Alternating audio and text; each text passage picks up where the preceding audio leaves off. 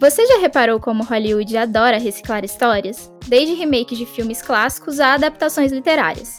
As sequências, revivals e spin-offs estão por toda parte. É impressão minha ou as narrativas não têm mais um final? Bom, esses são alguns dos temas do episódio de hoje do Rixas do Pop. Se você tá perdido no meio desse tanto de palavras em inglês, a gente traduz para você. Sabe quando uma série acaba e você fica mal porque não consegue desapegar dos personagens?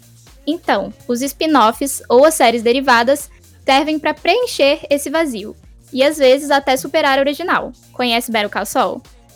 Já o remake é quando você reimagina uma história que já foi contada, como Convenção das Bruxas com a Anne Hathaway. Também tem o reboot, que reformula uma história que já existia com novos personagens e um novo elenco, como Homem-Aranha, que tem versões para todos os gostos. E se você clicou em Twin Peaks na Netflix achando que estava na primeira temporada e foi parar na terceira, então você estava assistindo o revival da série, uma continuação da obra com alguns membros do elenco original. Agora que vocês já estão muito bem contextualizados, eu vou apresentar as participantes dessa rixa. De um lado temos Bárbara Demerov, jornalista do Adoro Cinema. Me diga, Bárbara, quem é você na fila do cinema? E aproveita e me conta, qual foi o melhor remake que você já assistiu? Oiê, tudo bem com vocês? É um prazer estar aqui nesse podcast maravilhoso com esse tema aqui que tem muito, muito conteúdo para falar. Não vejo a hora de falar aqui com vocês. É, olha, eu amo remakes, eu sou defensora assim de vários, mas tem um que eu amei de paixão é o Nasce uma Estrela, com Lady Gaga e Bradley Cooper, que assim, né, me fez chorar, fez todo mundo chorar praticamente. Então, eu esse é um que eu escolho sem pensar duas vezes. Ai, amo. Ai, tem Lady Gaga, não tem como não amar, né, gente? Vamos combinar. Na fila do cinema, eu sei que a Fernanda Soares é aquela com a camiseta mais irada e que provavelmente não vai assistir um remake, certo? Mas para quem não te conhece, se apresenta pro pessoal e me diga, qual remake nunca deveria ter existido? Oi, gente, tudo bem? Obrigada pelo convite para participar do podcast falando desse tema que eu adoro. E eu já sou meio. Eu tenho dois pés atrás com o remake. Tem as exceções, mas eu detesto remake de filme de terror. Então eu acho que um remake que não precisava ter sido feito. Psicose, do Gus Van Sant. Totalmente desnecessário. Totalmente. Olha, eu também concordo, viu? Eu tô na defesa, mas eu concordo. Esse, esse, é difícil defender. Não precisava. Ai, mas o lance dos remakes de terror tem um que eu sou suspeita para falar, porque eu amo o Suspiria do Guaraniro. Nem sei se é, se é assim Ai, que fala. maravilhoso. Luca Guadagnino, é perfeito. Gente, eu amei. Eu amo Evil Dead também, gente. Vocês já viram Evil Dead? E eu não vi, eu não vi porque chegou uma hora que eu parei de ver. Então, Suspira eu não vi, apesar de todo mundo falar, é legal sim, é legal sim. Não vi. Eu vi que você tá fazendo aula de jazz, então eu, eu vou te recomendar você assistir Suspiria, porque as danças são incríveis e ela ganha toda, todo um simbolismo que eu acho que é muito mais explorado do que no próprio original. Então, assim, eu recomendo fortemente. E eles exploram o lance do horror corporal. Então, eles con conectam isso com a dança. É um pouco bizarro, mas é muito bonito de ver. Nossa, eu adoro. Tipo, Black Swan, por Nossa, exemplo, o sim. horror corporal da dança Muito. ali, 100%, né? Que incrível. O próprio Suspiria, que tinha mais bruxa, né? Assim, era mais uma coisa de bruxa e fragilidade de uma escola e tal. Mas eu vou, o Suspiria é um que eu quero ver. Mas, por exemplo, todos os massacres da Serra Elétrica não precisava de nenhum desses remakes. Eu gosto do. Eu gosto do último Halloween. Eu acho ele legal. Eu acho ele bem interessante como. que é o último? Teve tantos Halloweens que eu me perdi. Mas ele era um remake ou era Então, não é um remake, né? É uma, é uma sequência, mas que ela reviveu ali a franquia toda, né? Então, tipo, é 40 anos depois do que aconteceu no primeiro filme. É, porque eles ignoram, né, tudo que foi feito e, ah. vamos- Mas eu achei legal porque ele explorou essas sequelas, né? De tipo, meu Deus, como é que uma pessoa que sofreu tudo aquilo que sofreu ficaria 40 anos depois? É bem interessante. Eu gosto bastante. Sim, a Jamie Lee Curtis é muito rainha. Ela fez uma personagem ali muito forte e, meu, eu acho que a sequência aí, Halloween Kills, vai ser do caramba, sabe? Tipo, pelo que tudo indica, pelo que o Jason Blum tá falando também, que vai ser um terrorzão. Ai, torcendo. Torcendo. Não, boto fé também. Que, é, mas, por exemplo, Last House on the Left, que é um filme maravilhoso, que tinha até cenas cômicas, uma coisa que era totalmente horror dos anos 70, é, que os atores eram também responsáveis pela trilha sonora. É um filme super guerrilhão, assim, e foi feito o remake dele nos anos 2000, não me lembro qual o ano. E aí, o que acontece? Você vai procurar para baixar o Last House on the Left original, do Wes Craven? Não existe mais. Você não acha. Porque tem só o maldito do remake, que é um filme slasher qualquer, assim, sabe? Ó, tem um outro remake que eu gosto muito, que é Madrugada dos Mortos, gente, lá do Zack Snyder.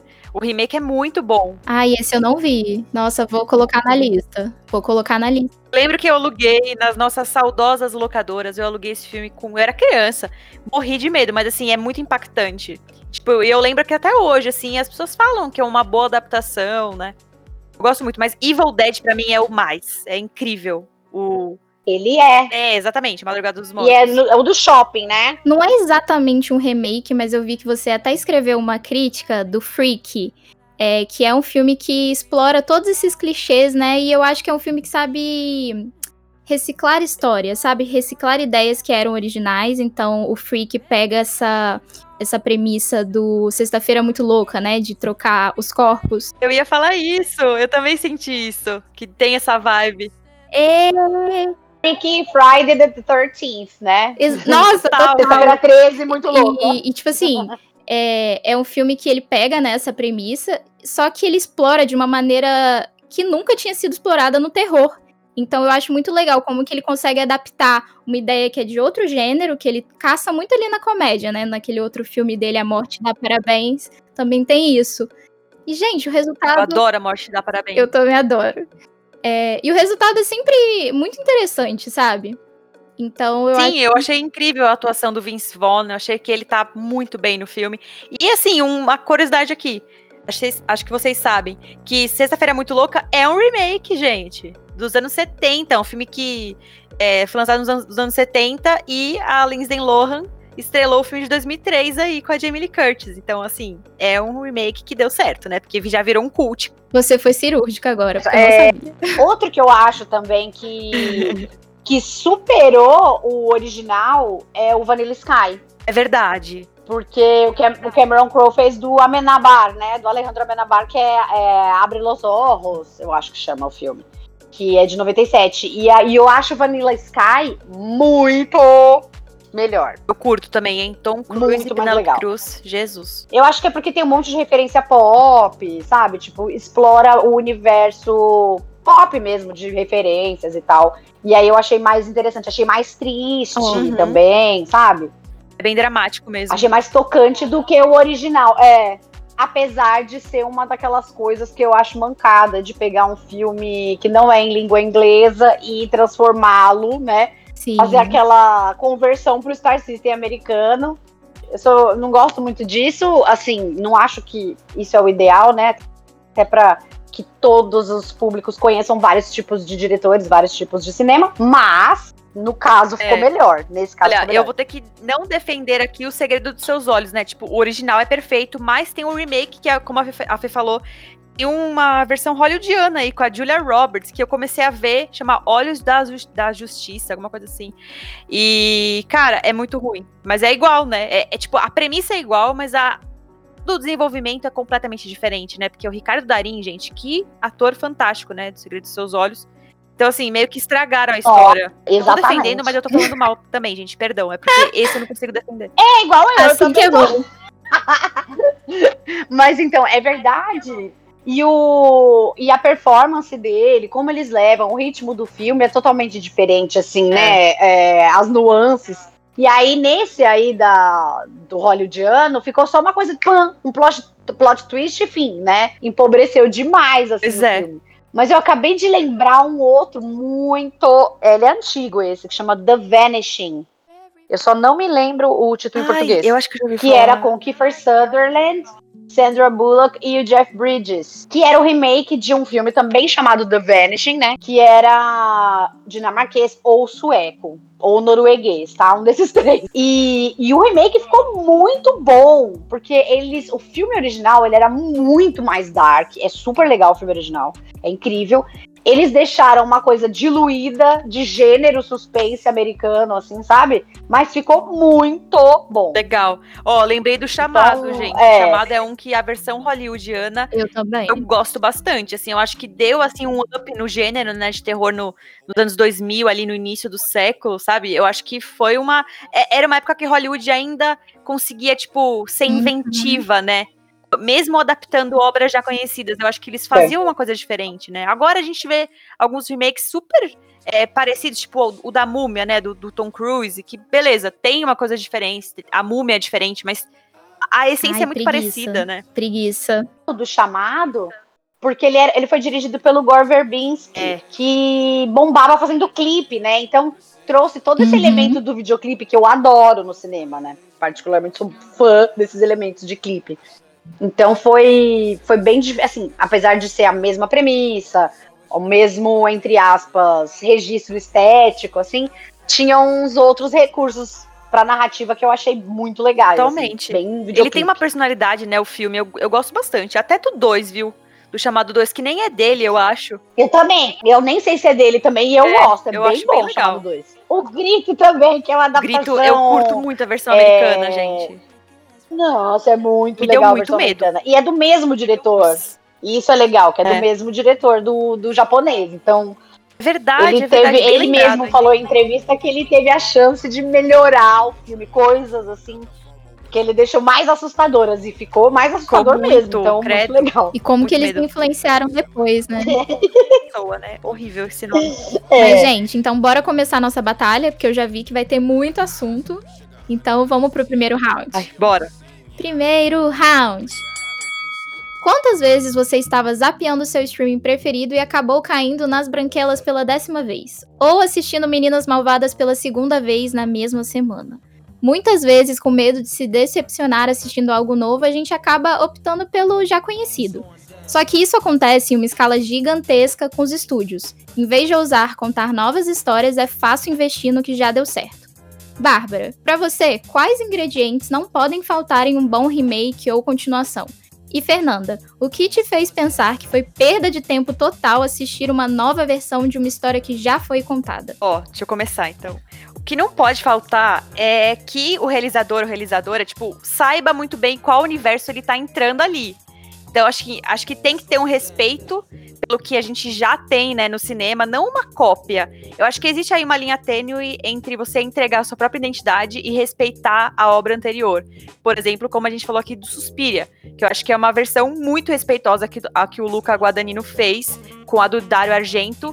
Ele até, tipo, amplia o universo. Eu acho que é isso que não pode faltar. Essa vontade de você ampliar a mesma história, o mesmo universo que você tá criando aí pela, pela segunda vez, né? É, total. Também já tava pensando aqui, né, nos, nos remakes que eu gosto. E acho que também é legal quando o realizador ele contextualiza em Uhum. coisas atuais, sabe? Para que faça sentido aquilo tá sendo feito naquela época, né, no caso. Mas o que que me faz não perder tempo de ver um remake, por exemplo, é, tem um filme dos anos 70 que é I Spit on Your Grave, que é a revanche de Jéssica, talvez? Não sei em português. I Spit on Your Grave. E é, ele foi a vingança de Jennifer, lembrei. É. E aí ele foi foi feito toda aquela franquia, micro franquia de Doce Vingança. Que é a mesma história, só que na versão original é, existia, apesar de ser um filme que beirava o exploitation, assim, né, de é, da situação, o novo foi muito jogado, sabe? Tipo, eu achei que a, a personagem foi aniquilada e ficou só um exploitation da violência que ela sofreu e depois da violência que ela ia se vingar, sabe? Tirando todos os elementos é, mais interessantes daquela personagem. Então ficou só uma coisa shock value, assim. Aí normalmente é isso que acontece com esses remakes de filmes de terror, principalmente dos anos 70. E nesse caso é até problemático, né? Exatamente. Porque já tem essa crítica desses filmes meio soft porn, mas no sentido da violência contra a mulher, né? porque onde o único objetivo da mulher é se vingar de uma violência, mas você tira qualquer complexidade da personagem e o filme vira isso. Para mim não, para mim assim, é um filme bem qualquer coisa, sabe? É, para mim também. Sim, exatamente. Aí no primeiro filme, ela, ela, era uma escritora, tinha uma história. É, você, desde o início do filme, você já sabia que aquele movimento dela de escrever um livro, uma coisa que era para ser é, um recomeço para ela, ia acabar muito mal, né? Por causa daqueles homens que moravam lá naquele lugar isolado e, e, tinha uma coisa também de uma construção de um suspense muito legal, até meio parecido com Straw Dogs, assim, sabe? Tipo, dos locais e do forasteiro. No caso, ela era forasteira. É, mas sem muita lição de moral, sabe? Do tipo, o que, que você vai fazer sozinha? Que já tem no segundo filme, né? E o segundo filme. Que fica bem aquela coisa. É dirigido por um homem? Ou roteirizado. Que é interessante notar isso também, né? É, então, o Doce Vingança provavelmente, assim, tanto que eu assisti o primeiro bem para ver o que eles tinham feito com, com o I Spit on Your Grave e falei, nossa, gente, sabe, tipo, é mal, só simplesmente um mal-estar de graça, assim, bem exploitation. É, mesmo, é bem sabe? violento também, o remake, né? É, muito violento. É. Bom, para mim, ficar só na homenagem ou tentar reproduzir um passado, para mim é muito preguiçoso. Tipo, eu entendo que o custo das produções, a gente precisa levar isso em conta, né? Porque os custos dessa indústria são muito altos. Então acaba que investir em algo que o público já gosta, já tem um apego, é um caminho mais fácil. Só que também pode ser perigoso, porque você vai lidar com alguns fãs saudosistas, e esse é o tema do nosso segundo round. Sempre que surgem notícias de que vai ter uma nova versão de um filme querido pelo público, dois times se, dois times se formam: os nostálgicos e os saudosistas. Há aqueles que acham que se a história funcionou no passado, não precisa ser recontada. Mas, por outro lado, é uma forma de apresentar ao público jovem os clássicos. Para vocês, qual é a linha que separa a nostalgia do saudosismo? Ou melhor, dá para separar? Pergunta difícil, hein? Ó, eu vou dar um exemplo aqui de um filme que, tipo, que eu, eu, sou, eu sou apaixonada, que é do Martin Scorsese e é um remake, que é Os Infiltrados. Assim, eu acho que essa parte do saudosismo, certamente as pessoas que viram, né, o antigo, é, original, né, devem ter ficado tipo, meu Deus, por que, que vai fazer um remake assim? Ou até mesmo do Millennium, né, Os Homens que Não Amavam as Mulheres, que é um remake aí do David Fincher, que, tipo, foi lançado, acho que três anos depois da versão sueca. Então, eu acho que, assim, é, o que separa, né, eu não é, é bem complicado essa questão, assim, mas eu acho que é legal você dar chance para outros autores criarem as suas visões. Eu acho que sim, eu concordo com você que não deve, tipo, fazer uma homenagem só isso. Eu acho que a pessoa deve imprimir ali a sua identidade e, como eu falei antes, criar essa. expandir, né, essa, essa história da maneira que quer. Eu também acho que assim, o que ajuda também é, por exemplo, se a obra é baseada num livro, a pessoa pode é, reinventar o livro, sabe? Ela pode, tipo, ler de uma outra maneira do que o outro autor fez, né? Do filme original. Então eu acho que tem muito a ver com visão, sabe? Com tipo a experiência de tal cineasta, é, até do roteirista, né? Que vai fazer o filme. Então eu acho que tem muita coisa envolvida. Então é meio complexo, sabe? Então, sei lá, essa pergunta me pegou. César, eu lembrei do Scarface, né? Que também é um remake. O original é de 1932, Exato. do Howard Hawks. E eu não sei se tinha alguém muito saudosista do filme, por ser de 32 e tal, né?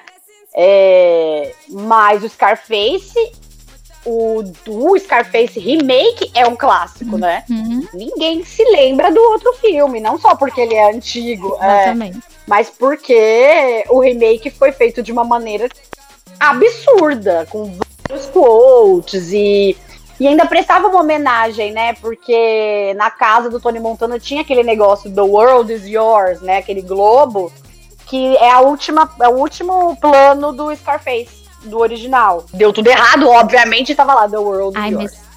É... ah, pode falar, pode terminar.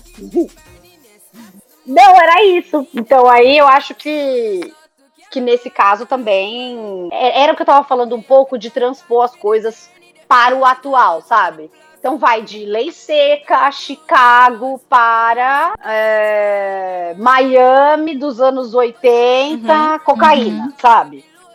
É quase que não é mais um remake, Sim. né? É uma releitura. É quase uma. mesmo. Não, é, pra mim esse filme é uma obra-prima. Ah, ó, pra mim esse filme é uma obra-prima. Mas, posso falar uma coisa? Eu sou saudosista em um sentido, que são os filmes da Disney. Não mexe com os filmes Ah. da Disney, sabe? Não mexe, que eles formaram a minha personalidade, entendeu? Aí eles. Aí o que, que acontece? Essa leva aí de live actions que pra mim não tem nenhum sentido ou objetivo que não seja algo totalmente capitalista. Porque 100% dos filmes que eu vi, live action, são inferiores e não tem identidade alguma. Eles tiram toda a alma, toda a emoção, todas as cenas memoráveis. E pra mim, assim, todas as potencialidades. Todas as potencialidades que só a animação pode oferecer, sabe? Então, assim, eu acho realmente algo totalmente desnecessário. O que, que vocês acham? Você sabe que, assim, eu não tenho nem é, Glória Pires, style, não tenho nem capacidade para opinar, porque eu não assisto Disney. É, gente, eu amo Disney. Acredita, eu não vejo. Eu vou dar uma. Eu não vejo, nunca vi Rei Leão, Ah, nunca vi nada disso. Eu nunca, nunca gostei muito, eu não gosto de animação. Sério? gente, eu Nunca amo gostei. animação. Sério. Nossa, eu também. Nossa, eu amo. E assim, Então eu eu vou não- um pouco contra. Não assisti. Porque, cara, eu amo as, essas restaurações em live action que eles fazem, assim, eu acho, tipo, incrível. Jura? Eu amo a Bela Fera, eu amo, juro. Eu amei a Bela Fera, que é o, o filme com a Emma Watson, assim, eu achei que eu fiquei realizada. Sério? Tipo, mas eu entendo quem, quem critica, porque, de verdade, eu entendo que é realmente uma cópia. Mas eu acho que faz tão bem é, você recriar em live action uma animação. Então, assim, eu acho que não entra tanto nessa questão, por exemplo, de remakes que já são em live action no passado. Por exemplo, lembrei de outro filme aqui clássico, né? Que é o 11 Homens e um Segredo. Foi ali um remake de um filme dos anos 60 com o Frank Sinatra e tal. E, meu, alavancou a franquia pra, tipo, muito é, mais, né? Assim, fizeram vários filmes e tal.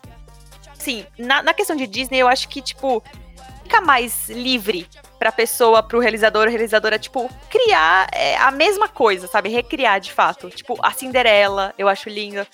Um que realmente me surpreendeu foi o da Bela Adormecida, né? A Malévola, que eu achei que ficou muito legal essa é, repaginada que deram na Prolan. Então, Ai, sim. Aí eu concordo com você. Nossa, total. Concordo sim. Eu sou fã da Angelina Jolie, aí eu assisti. Mas eu não assisto muito é, contos de fada tal, assim, eu não, não Você é mais dark, eu sou né? muito manteiga derretida. Tipo, eu amo e eu choro. É, não é minha pegada. Mas Mas não por, não por nada, nunca gostei. Muito louco isso. Nem quando eu era criança eu tinha, eu gostava Mas muito. dizem que esse Malévola 2 foi um fracasso, né? Que o 1 foi legal, mas o 2. Gente, eu vi no avião, Ah, assim, é? sabe? Eu não vi o dois. junket, assim, tipo, viajando, sem pensar em fazer crítica, sabe? E eu não curti muito, não, infelizmente. O primeiro é muito Putz. Melhor. É, a criatividade foi ali toda no primeiro, e aí. E, e também tem isso, né? Pra, é, esse lance da continuação. Tem algum filme que vocês acham que foi é, totalmente desnecessário é, a continuação e que. E se vocês acham que perde a graça do original quando tem uma continuação que vocês não curtem? Caramba, agora de cabeça. Nossa, eu lembrei de um aqui. Fala aí, Fê. Eu lembrei do Trainspotting. Trainspotting 2. Adorei. Você não gostou? assistiram? Assim, então, eu. Aí que tá, não vou dizer que eu não gostei e tal, porque eu me diverti vendo aqueles personagens de novo, mas eu acho que a história não fechada, a história como ela terminou, sabe? E todas as infinitas possibilidades que poderiam ter acontecido com cada um deles, era o mais legal do filme, assim. E aí ver o que aconteceu com cada um parece que afunila, afunilou tanto, sabe? E o Bagby, maior psicopata, que já era, né? Mas ele virou um psicopata, tipo, full psicopata ali no final. então eu não. Assim, não gostei muito do resultado, mas gostei da experiência de assistir, porque, enfim, já tinha uma relação com os personagens, li o livro, sabe? Então. Mas assim, eu preferia não saber nada disso. Preferia que tivesse deixado quietinho, Aham. sabe? Uma continuação que eu amo, e acho que todo mundo gosta, é Esqueceram de Mim 2, Perdido em Nova York. Essa continuação Nossa, perfeita. é impossível. Perfeito. Homem-Aranha 2 é outro que né, também falam. Homem-Aranha 2 e Nossa. realmente é tipo um dos melhores. Concordo plenamente. Concordo plenamente. Ah, eu não vi. Eu acho que eu não vi. Qual que era o dois? Tem Do gente, Dr. tem muito Octopus, Homem-Aranha. Eu não sou de super-heróis, eu tô perdida. Ah, não Ah, vi. esse é não vi. ótimo. Mas eu lembro Vale do nome do... Ah, e outro que vilão. eu lembrei aqui é Shrek 2. Pra mim, Shrek 2 é Verdade. muito bom. Muito, Muito legal legal. mesmo. Lembrei de um aqui matador. Batman Cavaleiro das Trevas. Ai, com certeza.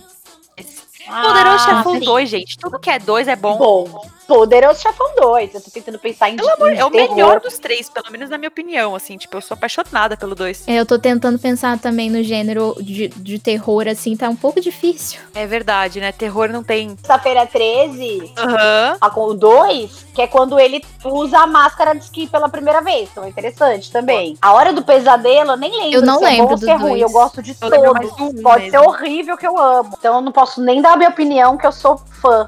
Pode ser o ridículo filme que eu adoro. O Hora do Pesadelo. Então, não posso opinar.